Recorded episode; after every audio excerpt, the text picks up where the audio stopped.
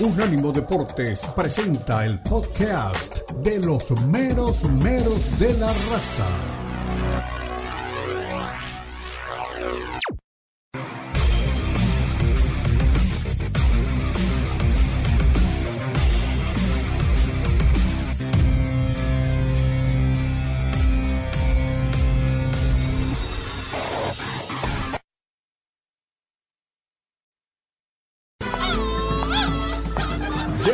Los meros meros de la raza. El poeta Leo Vega, Omar Orlando Salazar y Lalo Leal nos brindarán una perspectiva suspicaz sobre los últimos acontecimientos en la Liga MX, las principales ligas de Europa, América Latina y la MLS, porque son los meros meros de la raza en Unánimo Deportes.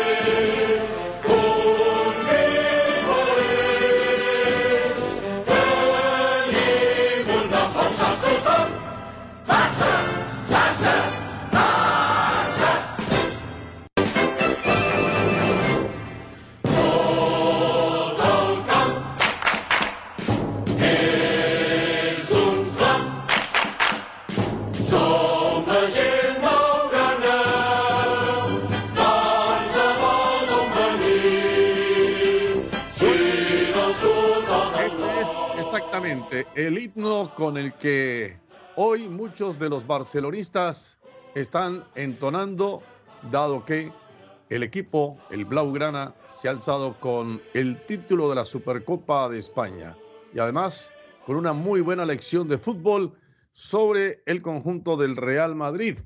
Frente a su más enconado rival, le ha ganado por tres goles a cero en una buena presentación del equipo dirigido por Xavi Hernández. Es el primer título del Barcelona, entre otras cosas, después de 18 años de no tener a Lionel Messi. Y es, además, el primer título de Xavi Hernández dentro de su haber, ya le quedará entonces haber ganado este título en Arabia Saudita y haberlo ganado al cuadro de eh, el Real Madrid. De tal manera que la celebración es amplia, bastante intensa de parte de los barcelonistas.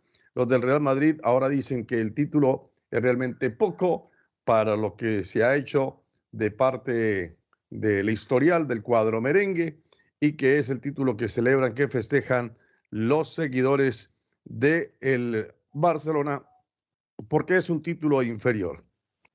A todo ello hay que decirle a toda la audiencia, por supuesto, que hay muchas más también informaciones con relación a lo que eh, se ha presentado en materia del fútbol.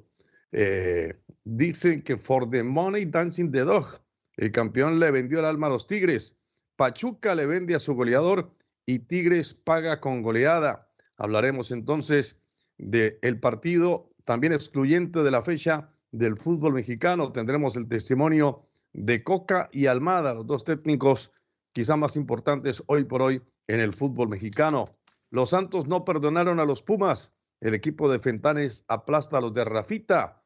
Monterrey fue regio y subió a la máquina a la cruz. Hablará el profe Víctor Manuel Bucetich y el potro Raúl Gutiérrez. Los grandes siguen siendo chicos. Chivas y América no pasaron del empate. América sí sobrevoló el infierno de Toluca. El vuelo de Jiménez salva a las águilas de las llamas. Pregunta, ¿hay crisis o no hay crisis en el nido de Coapa? El rebaño tiene mucho orden y poco fútbol. San Luis con 10 hombres le complica la vida. Falla el planteamiento de Pauno Boys o es lo que hay. Como dicen los cubanos, es lo que hay, chico. Alexis Vega se retira lesionado y suenan las alarmas. Tendremos más análisis de la Copa de España, lo que se ha presentado entonces con lo referido, el título del Barça, eh, la figura excluyente del partido que fue Gaby, el chico Gaby. Eh, hablaremos del el Napoli de Spalletti, un fenómeno que solo vivió con Diego. Los celestes lideran el calcio con un mexicano en la cancha. Quedará el Chucky en la historia del rey del sur italiano. Lo analizaremos aquí, hablaremos de la Premier, que está que arde, el United, que es el jefe del Manchester, eh, la Liga UN de Francia, el PSG cae con Messi y Neymar de titulares de los mexicanos en el recorrido por el mundo del fútbol y mucho más. Y ustedes, que son muy importantes para nosotros porque capitalizamos su opinión a través de los sondeos que se hacen y ustedes con sus mensajes. Don Leo Vega está ya, también don Lalo Leal, y, eh, para entregarnos toda la información pertinente. Así que, don Leo, usted que es el, el, rey, de, el rey del fútbol, hágame el favor. Buenos días, ¿cómo le va? Buenos días, fuerte abrazo de gol, el único y eterno rey del fútbol falleció hace poquitos días, Edson Arante de Nacimiento Pelé, de ahí para abajo, todos somos iguales. For the money dancing the dog, lo decía usted, y estaba escuchando hace un ratito, y vamos a poner después la palabra de Diego Coca, cuando dice que todavía no está hecho lo de Ibáñez que lo dejaron afuera porque están negociando.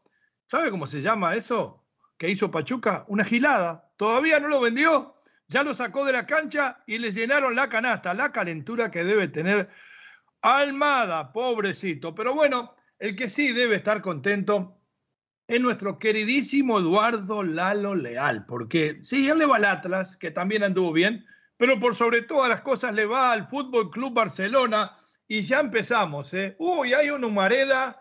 Usted mira los programas de la televisión española y no me pregunte por qué tengo 2.400 canales porque no lo puedo decir al aire. Y es increíble, volvió el Gen Barcelona. Este equipo es pariente del equipo de Pep Guardiola. Por ahí hay un título que decía, y yo lo copié, no es plagio, pero hay que copiar las cosas buenas. Gaby fue Xavi y Araujo fue Puyol. La verdad que Ah, lo, de Gaby técnicamente es muy bueno, pero lo de Puyol, lo de, lo de Araujo es caudillesco. ¿eh?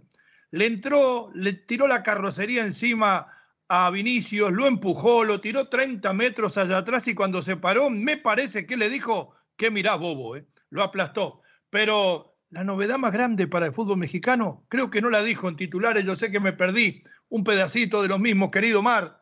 Ocho, ya no son siete, Ocho le hicieron a Guillermo Ochoa y yo estoy dentro de los que vieron el partido.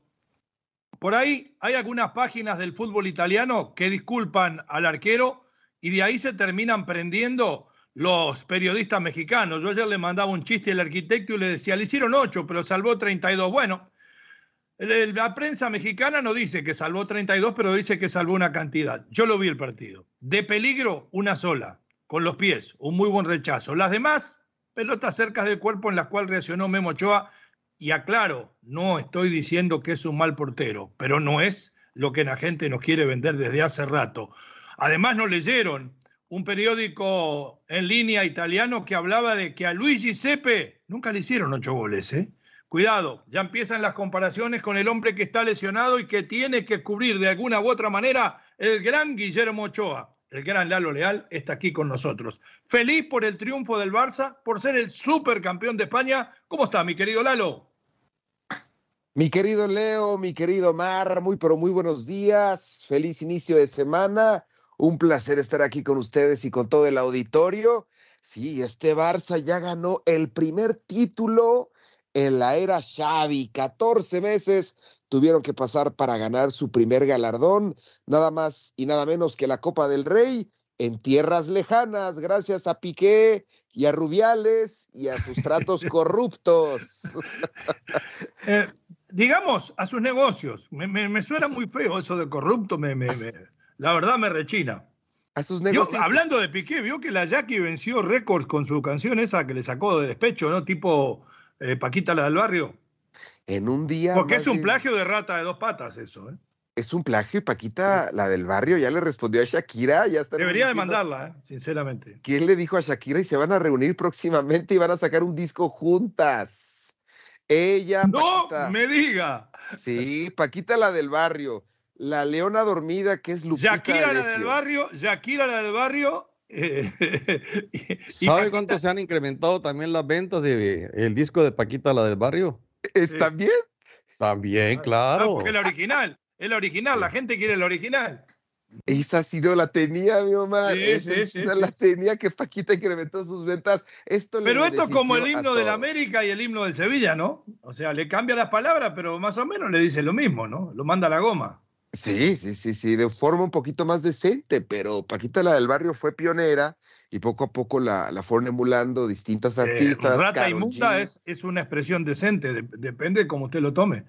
Ahí no hay ninguna mala palabra. Esa de rata inmunda es un verdadero himno, ¿eh? un verdadero himno. Alimaña, animal maldito. ¿A dónde está la, falta de respeto? Es más gráfico. El precio de la vida. Sí, Yakira es una loba, Paquita es una leona. ¿eh? Bueno, nos vamos a ir a la pausa, nos vamos a meter después en la goleada que le aceptó Tigres a Pachuca. Qué giles que son los de Pachuca. Ahora dice Coca que no sabe si lo van a comprar. Gracias por no ponerlo. Somos Unánimo Deportes Radio. Usted se puede comunicar con nosotros y opinar de este y otros temas hizo bien Memo Ochoa en irse al continente europeo detrás de un sueño para batir otro récord, ser el, arquero más goleado en un partido del calcho? ¿O debió quedarse tranquilamente en el América? Que falta tampoco le hace porque Jiménez ataca bien, ataja bien. Usted nos puede llamar al 305 600 0966 dejar su mensaje de audio, aumentarnos en persona, no hay ningún problema. Ya regresamos.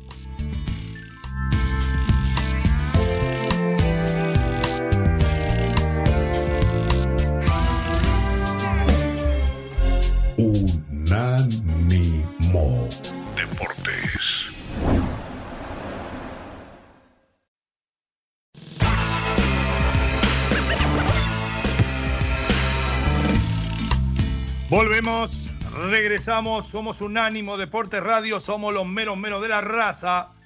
En España, en el estrecho de Gibraltar, nos está replicando nuestra onda Catrino TV. Por allá andaremos el viernes partimos hacia la madre patria, pero hoy tenemos que recordar, me quedé corto en la entrada porque ya ingresé después de que había comenzado el segmento.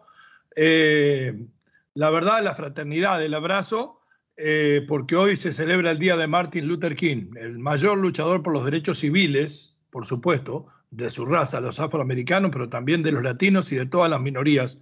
Vaya desde aquí la celebración y el abrazo fraterno para todos.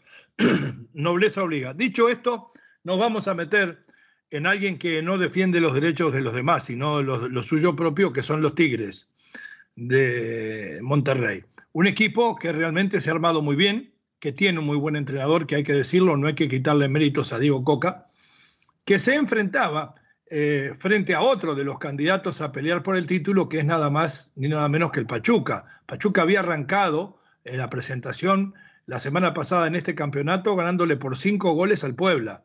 Se enfrenta a los Tigres y aquí hay una coyuntura que estudiar. Y no vamos a decir que es la disculpa de caso, porque la verdad que Tigres fue superior durante todo el partido prácticamente. Pero ¿qué es lo que sucede? Pachuca decide no poner Ebáñez a su goleador y todos los medios mexicanos lo daban porque había sido transferido. Entonces yo me quedo tranquilo. Digo, bien, si ya está vendido, ¿cómo lo van a poner contra su actual equipo? No, hay que escuchar lo que dice Diego Coca, que por ahí lo tiene nuestro querido, nuestro querido José Villalobos, de que todavía faltan hilos que cortar, flecos que recortar, cabos que atar. Que todavía no está hecho el pase de Ibáñez y ya lo sacaron. Bueno, con un golazo de Gorriarán en Palomita, dos de Quiñones y uno de Gignac, al cual le anularon dos o tres más, terminaron ganándolo 4 a 1. Lo más raro de todo esto es que la Chofis en la línea, después de un centro y dos cabezazos en el área, había abierto el marcador. Escuchemos a Diego Coca, si lo tiene por ahí, José, a ver qué habla de esta transferencia y de la goleada frente al campeón. Em, está claro que si hoy Ibáñez no jugó es porque hay, están hablando con la directiva, hay una intención, pero todavía no está definido, es la intención que tiene el club y hay que esperar los tiempos, hay que respetar los tiempos. Eh, para eso y para lo otro. Así que hay que tener tranquilidad. Como dije la otra vez, que la gente confíe que estamos trabajando para ser un tigre cada vez mejor y estamos en ese proceso. Si tenés buen inicio, mal inicio, no es fácil. Estar acá no es fácil, ser técnico no es fácil. Es tomar decisiones eh, que afectan a la vida de otras personas, de otros jugadores, de otros colegas, pero para eso estamos acá. Entonces, tendremos que juntarnos con la directiva y tomar decisiones que, es parte de nuestro trabajo. Confíen que lo vamos a hacer bien. Yo me dedico a trabajar día a día. El objetivo que lo planteé acá, se los dije a ustedes, se lo dije a mis jugadores, es mejorar día a día. hay muchísimo por mejorar, gracias a Dios. Y, tengo un plantel y tengo unos jugadores que están comprometidos, que están con ganas, que tienen actitud, y sobre todo que tiene mucho talento. Así que para mí es un desafío enorme. Estoy feliz, estoy contento y soy el primero en tener los pies en la tierra porque esto recién empieza.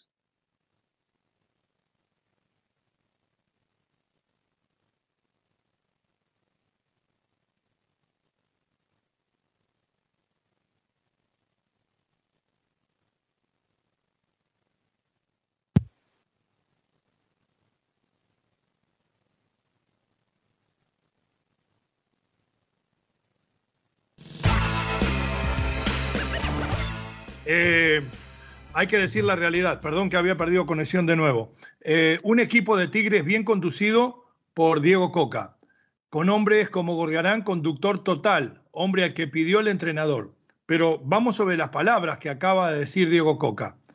Eh, todavía no está hecho del todo lo de Ibáñez. ¿Valía la pena que Pachuca no lo pusiera porque estaban en negociaciones?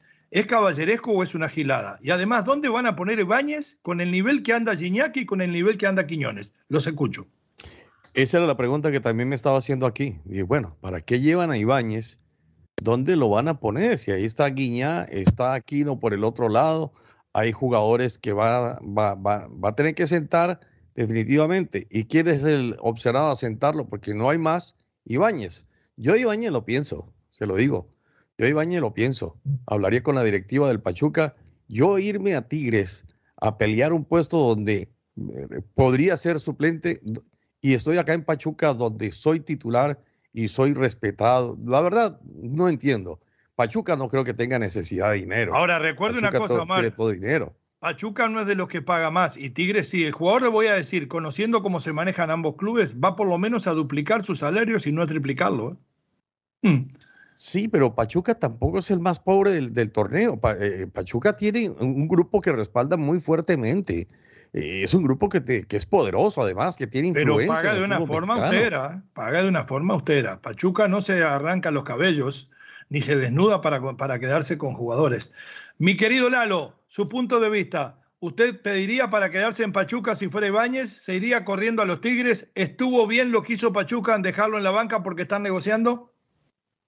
Sí, yo creo que comete un error también, de acuerdo, comete un error al salir de la institución airosa. En Pachuca lo tiene todo, el cariño de la afición, quizás no los millones que tiene o que tendrá Pequeño en Tigres.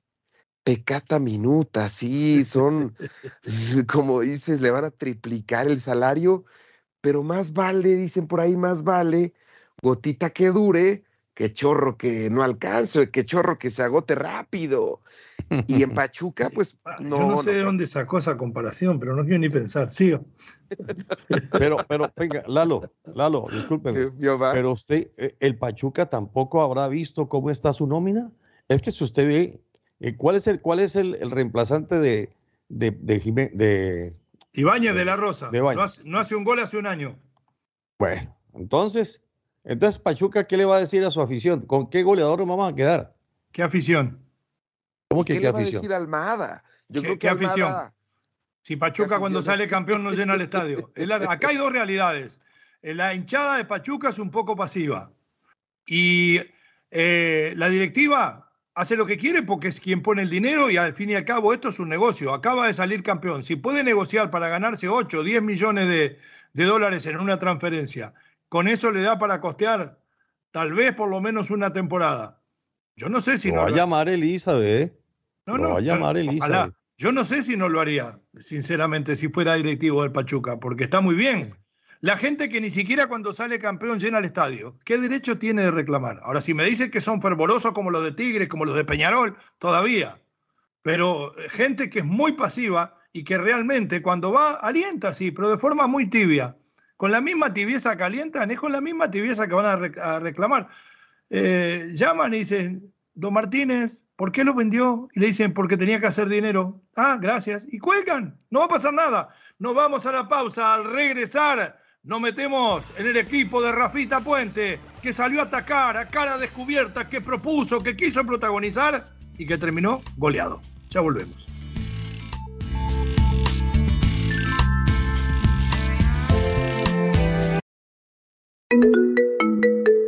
Expresa tu pasión por el fútbol. Charla, discute y pregunta a tus amigos de los meromeros de la raza. Llama ya al 305-600-0966. 305-600-0966. Opina desde cualquier parte del mundo vía WhatsApp.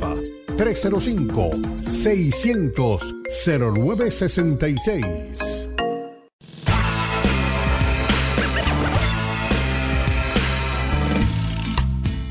Volvemos, regresamos, somos Unánimo Deportes Radio, somos los meros meros de la raza. Lo vamos a informar porque eso también es parte, no solamente el análisis, el entretenimiento y la participación que le damos a ustedes, también informar es parte de nuestro trabajo. Resultados de esta segunda fecha del fútbol mexicano, como le contábamos en el segmento anterior, Tigres eh, le ganó 4 a 1 al Pachuca, Santos Laguna 3 a 0 a los Pumas y vamos a ir sobre ese partido en un ratito. Juárez eh, 3 a 0 a Tijuana, Toluca y América empataron 2 a 2, Cruz Azul cayó en su propia casa 3 a 2 frente al equipo de Rayados de Monterrey, Puebla que había sido goleado en el inicio por Pachuca, le ganó a Querétaro por dos goles a cero y creo que Gerg, el entrenador de Querétaro, tiene un récord de partidos perdidos todavía más grande de los que dejó Rafa Puente. La institución y es mucho que decir. Ha ganado un partido, me parece que en 8 o 10 meses. Atlético San Luis empató 0 a 0 con el rebaño sagrado, con 10 hombres casi todo el partido.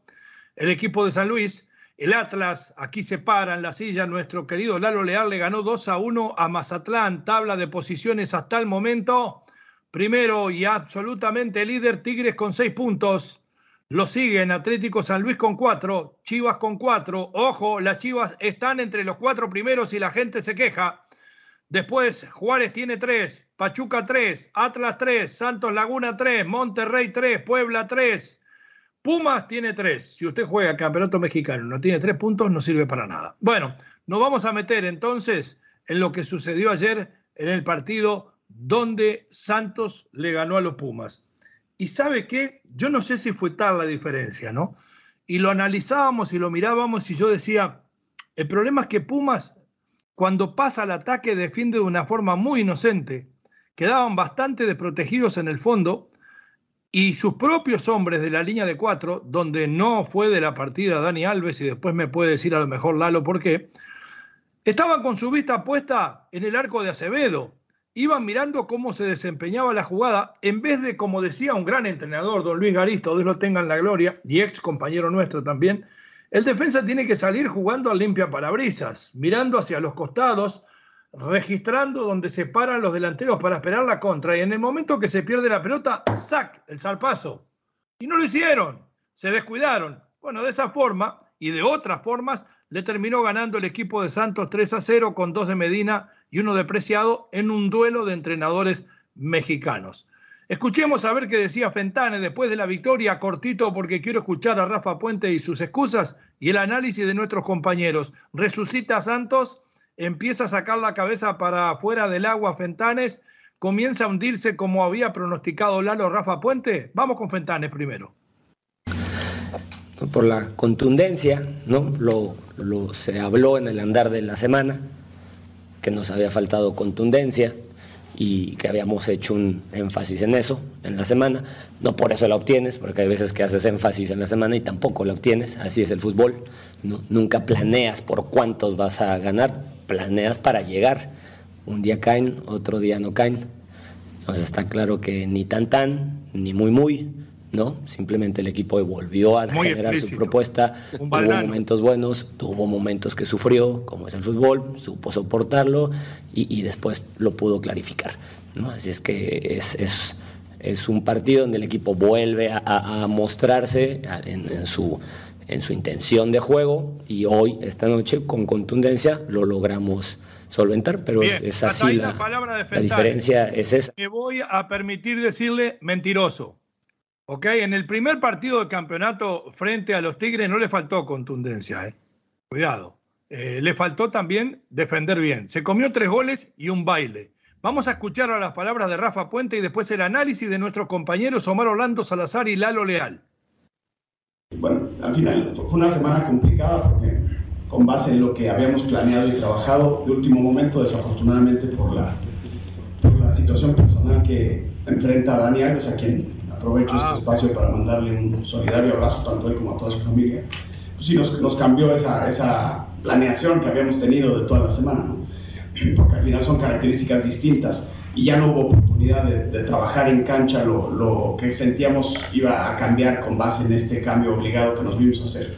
Pero eso nunca será un pretexto, ¿no? Al final, el primer tiempo arrancamos otra vez muy lejos de, de lo que pretendemos, distraídos, inciertos, eh, poco claros con balón y ellos se pusieron por delante en el marcador. Después me parece que nos asentamos en el terreno de juego, tuvimos algunas oportunidades claras como para acceder al empate y la falta de contundencia y la deficiente marca en ataque que tuvimos hoy pues nos, nos costó muy cara, ¿no? Porque al final ellos se llevan una merecida victoria, pero sí creo que... Ahí la palabra de Rafa Puente, y tiene razón en lo de la contundencia. Dineno y Salvio quedaron varias veces en las inmediaciones del arco de Acevedo. En algunas, el, duplicado de Memo Ochoa, que las que van cerca se tire la saca, eh, fallaron ellos.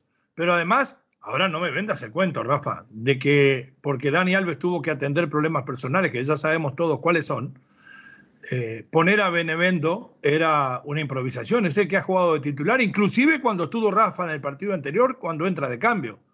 Los escucho. Pues mire, muchos problemas defensivos, ¿cierto? Eh, de ambos equipos, tanto de Santos como de Pumas. Creo que los dos arqueros terminan siendo figuras eh, al final eh, que Creo que Sosa se come uno, ¿eh? Creo que Sosa hace uno a lo Memo, ¿eh? La deja ahí. Sí, al final creo que saca provecho Santos de esos hierros defensivos del cuadro de, Pumas. Lo, lo, de Alves, usted le preguntaba a Lalo, yo le digo pues atrevidamente eh, eh, tiene problemas personales, no sé qué tipo. En todo caso, pidió. Está acusado de acoso sexual en España. Sí, sí, sí. No, fuera de eso, pues no sé qué otro más. Pero sí argumentaron que era por razones personales. Eh, me parece que, que, Santo, de todas maneras, tuvo, tuvo, para, o, tuvo para las dos cosas. O pudo haber perdido el partido si no es por las malas, malas definiciones de, de, de Dineno y compañía, o pudo haber sido goleado mucho más, porque también hay que decirlo, ¿eh? Sosa salvó varias. Sosa salvó varias. Eran opciones cantadas de gol. Y sin embargo apareció Sosa. Es cierto, se equivoca en algunas, pero también termina siendo grande en otras. Alito.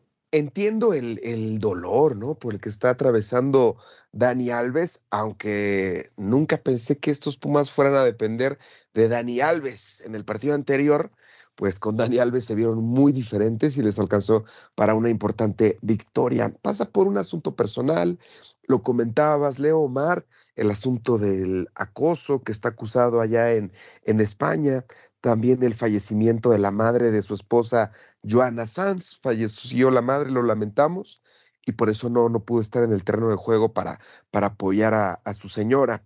Es por eso que Dani Alves no pudo salir a la cancha y pues que descanse en paz, ¿no? Incluso Puma sacó un comunicado, enviamos nuestras más sinceras condolencias y deseamos pronta resignación a sus familiares y amigos. Y por eso no pudo, no pudo estar este importante jugador.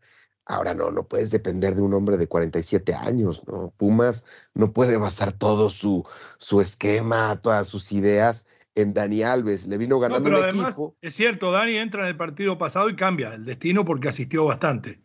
Pero sí.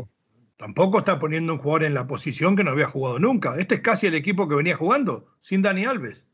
Sí, fue la única ausencia, Dani Alves, para dicho encuentro y te vino a humillar un conjunto que en la primera jornada se vio se vio patético, se vio patético contra los Tigres. Y ya escuchamos a su entrenador como que no tiene mucha idea y me dio bastante risa cuando dijiste Valdano, ni muy, muy, ni tan, tan. Sí. Ya se parece a, a, aquel entrenador, bueno, entrenador también, Raúl Arias. Estamos chupando tranquilos, ¿no?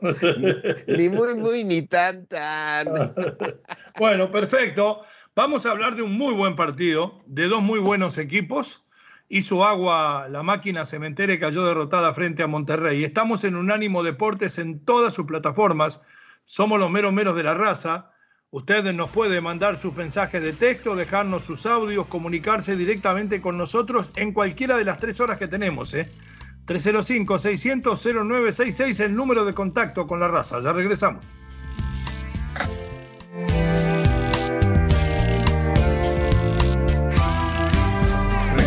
También estamos en Instagram. Unánimo Deportes.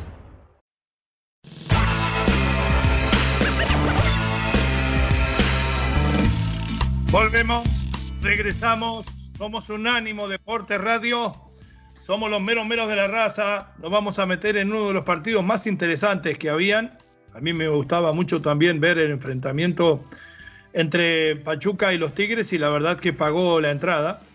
Y el otro que me atraía de sobremanera era el de Cruz Azul frente a los Rayados de Monterrey, para ver de qué estaban hechos los Rayados. Eh, yo sé que Cruz Azul todavía le falta inclusive la adaptación y la llegada de algún refuerzo más porque todavía hay tiempo y todavía hay negociaciones.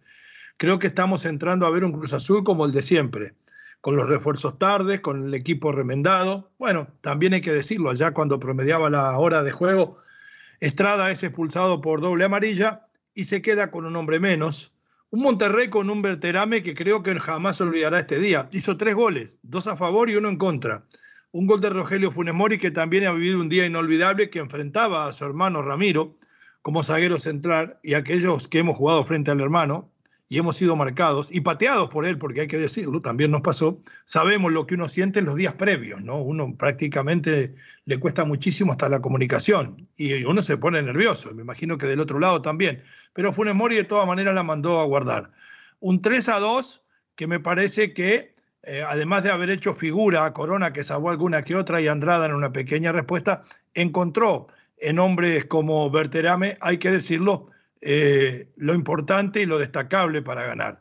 Del lado de Cruz Azul, bueno, eh, lo de Charlie Rodríguez, que terminó siendo sustituido, lo de Lira, que parece ser lo que entrega más equilibrio en la mitad y otra vez más lo poco que entregó Rotondi.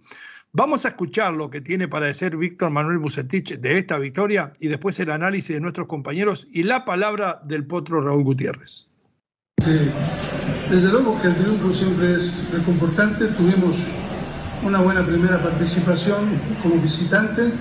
Habíamos perdido y era necesario para nosotros obtener el resultado eh, ver que es un equipo que siempre se sabe sobreponer a ciertas o a las adversidades que se van presentando, como el descalabro que tuvimos en el primer encuentro, y esto nos deja tranquilo que hubo a lo mejor ciertos momentos en que no tuvimos esa frialdad para saber eh, tener esa ventaja y por supuesto no permitir a lo mejor la reacción del rival. El equipo tiene muchas condiciones, tiene gente de, de gran valía, de tiene contundencia, tiene creatividad, tiene fortaleza en el sector defensivo, es un equipo bien balanceado. Eh, yo creo que lo más importante ahorita es que el equipo trabaje como tal. Considero que el día de hoy hizo un muy buen trabajo toda la primera parte y parte del segundo tiempo y, este, y vamos en ese crecimiento. El equipo, repito, tuvo una buena participación eh, anotó tres goles, tuvimos más oportunidades también, pero generó, sobre todo demostró empate, solidez, eh, personalidad, eh, soporta la, la, la, la, presión, es un equipo que nos da ese confort a nosotros. Bueno, y que en cualquier momento este equipo Hablando de que, y hay que darle la razón, en el partido frente al rebaño sagrado, en el arranque que perdió, por lo menos generó más situaciones y transformó en figura al arquero del Guadalajara. En este fue bastante más parejo y creo que termina ganando por la contundencia y porque además se notó el hombre de menos en el equipo de Cruz Azul. Escuchemos un minutito al potro y después el análisis de los compañeros. Obvio de no estar conforme, sobre todo por, por la manera en que tomamos los goles, me parece que no, no son acorde a lo que, a lo que veníamos trabajando, a lo que esperábamos, pero evidentemente bajo esos contextos el rival, el rival aprovecha esas, esas equivocaciones y, y pagamos ese precio. Eh, pienso que, que, tenemos que, que, modificar y no ser un equipo de reacción. Creo que el equipo estaba bien, hizo un buen primer tiempo eh, con todo y, y, que recibimos un gol. Hasta ahí la palabra del Potro Gutiérrez para preguntarle a mis compañeros, ¿se empieza a caer el proyecto del Potro? ¿Se empieza a levantar el proyecto de Bucetich? No, no creo, no creo que el proyecto del Potro se comience a desmoronar, porque la máquina cementera del Cruz Azul dio un gran partido, estaba de local, pero dio un gran partido, lo empezó ganando incluso, Monterrey fue remando y se llevó una importantísima victoria del Estadio Azteca, pero no está jugando nada mal el Cruz Azul, no está jugando nada mal el Cruz Azul, tiene idea, le hizo frente al Monterrey, que venía de una derrota, como lo dijo Ucetich, que lo tenía entre las cuerdas, empezar el campeonato con dos derrotas y contra dos equipos grandes, si sería una catástrofe. Reaccionó bien el, eh, el equipo rayado. Y no, yo creo que el Potro apenas empieza torneo, viene lo mejor para Cruz Azul, tiene una tremenda plantilla, pudo empatar al último, al último estuvo muy cerca de, de llevarse el empate y el proyecto del Potro va a continuar sin duda alguna. Monterrey, lo único que no me gustó del partido es que metió gol Funes Mori, pero si, imagínate si esos goles se los hubiera hecho Argentina, imagínate si Romo hubiera corrido como, hubiera jugado tan siquiera. Entre los perros hay raza, mi querido Lalo. No es lo mismo. No, no, es lo mismo, no es lo mismo. Berterame sensacional. Sensacional. Berterame. Hizo goles para los dos lados, qué bueno. Hizo, un hat-trick, ¿no? Un hat-trick. hizo tres goles Berterame, incluido el propio perfecto, nos empezamos a preparar para ir a televisión, para dejar una puntita nada más de lo que vamos a hablar en tele. Quiero que Lalo, antes que nada, antes de despedirnos para la pausa y todo lo demás, está en todos los canales de televisión, en todas las radios, en todos los periódicos, la misma discusión. ¿Hizo bien Guillermo Ochoa en irse a jugar a Europa? Porque le explico, están repasando los eh, archivos y se comió siete con el Granada frente al Atlético, cinco con el Real Madrid, un partido se había comido seis o siete también con el Ayacho y ahora se come ocho. ¿Había necesidad? ¿Le agregaba cosas al currículum o a la historia de Memo Ochoa dejar el América para ir a jugar por menos dinero en un equipo donde lo iban a terminar goleando ya en la segunda fecha? No, yo creo que no vale la pena. Y en este partido le hizo honor a su nombre, ¿no? Ochoa. Se comió ocho. Opa, no, me acordaba esa, está muy buena. Chile le metió siete. Bien lo mencionabas, es el arquero más goleado en Francia, el más goleado en España. Se fue al descenso con el Ajaxio, se fue al descenso con el Granada, el portero más goleado en el América y en camino a ser el más goleado en Italia. Y no solamente eso, sino un nuevo descenso. País, país al que va, desciende Francisco Guillermo Ochoa. Pero aún con todo lo que usted está mencionando de los hierros, de los errores, que, que sí, que los puede tener Memo Ochoa. ojo que no fue culpable directo, me parece a mí, en ninguno de los goles. En alguno pudo hacer más. No, pero le digo una cosa. Con todo lo que se menciona de las equivocaciones de, de Memo, sigue siendo el arquero más importante a lo largo de toda la historia poquito, del fútbol mexicano. tengo que decir una vez más, qué poquitos arqueros que han habido en México. O sea. No, pero. ¿Dónde, ¿Dónde están los fenómenos? No, pero México ha tenido buenos arqueros. Lo que pasa es que el más representativo y el que más ha sonado y el ¿Sabe, que, y el sabe que se ha atrevido, se digámoslo así, se llevo se ha atrevido a cruzar la frontera. Yo no le doy a Memo la importancia porque se fue a Europa a hacer el ridículo tres veces, sino lo bien que anduvo en los mundiales. Ese para mí es el mérito de Ochoa. Lo otro, Bueno, cada, cada vez que se eso fue, los equipos que se fue, le erró como a las peras, como Sí, decía. pero que tampoco depende todo de él. Los defensas son de palo, muchas veces también terminan siendo de madera. Ojo, allí. pero al, al- al arquero que estaba ante Acepe, en más de 30 partidos nunca le hicieron más de dos o tres goles. O sea que cuidado. Bueno, Facio, ay mamá, lo que fue Facio. Yo sí vi el partido. Pausa, ya regresamos y nos vamos a la televisión. Somos los meros meros, somos unánimo en todas sus plataformas.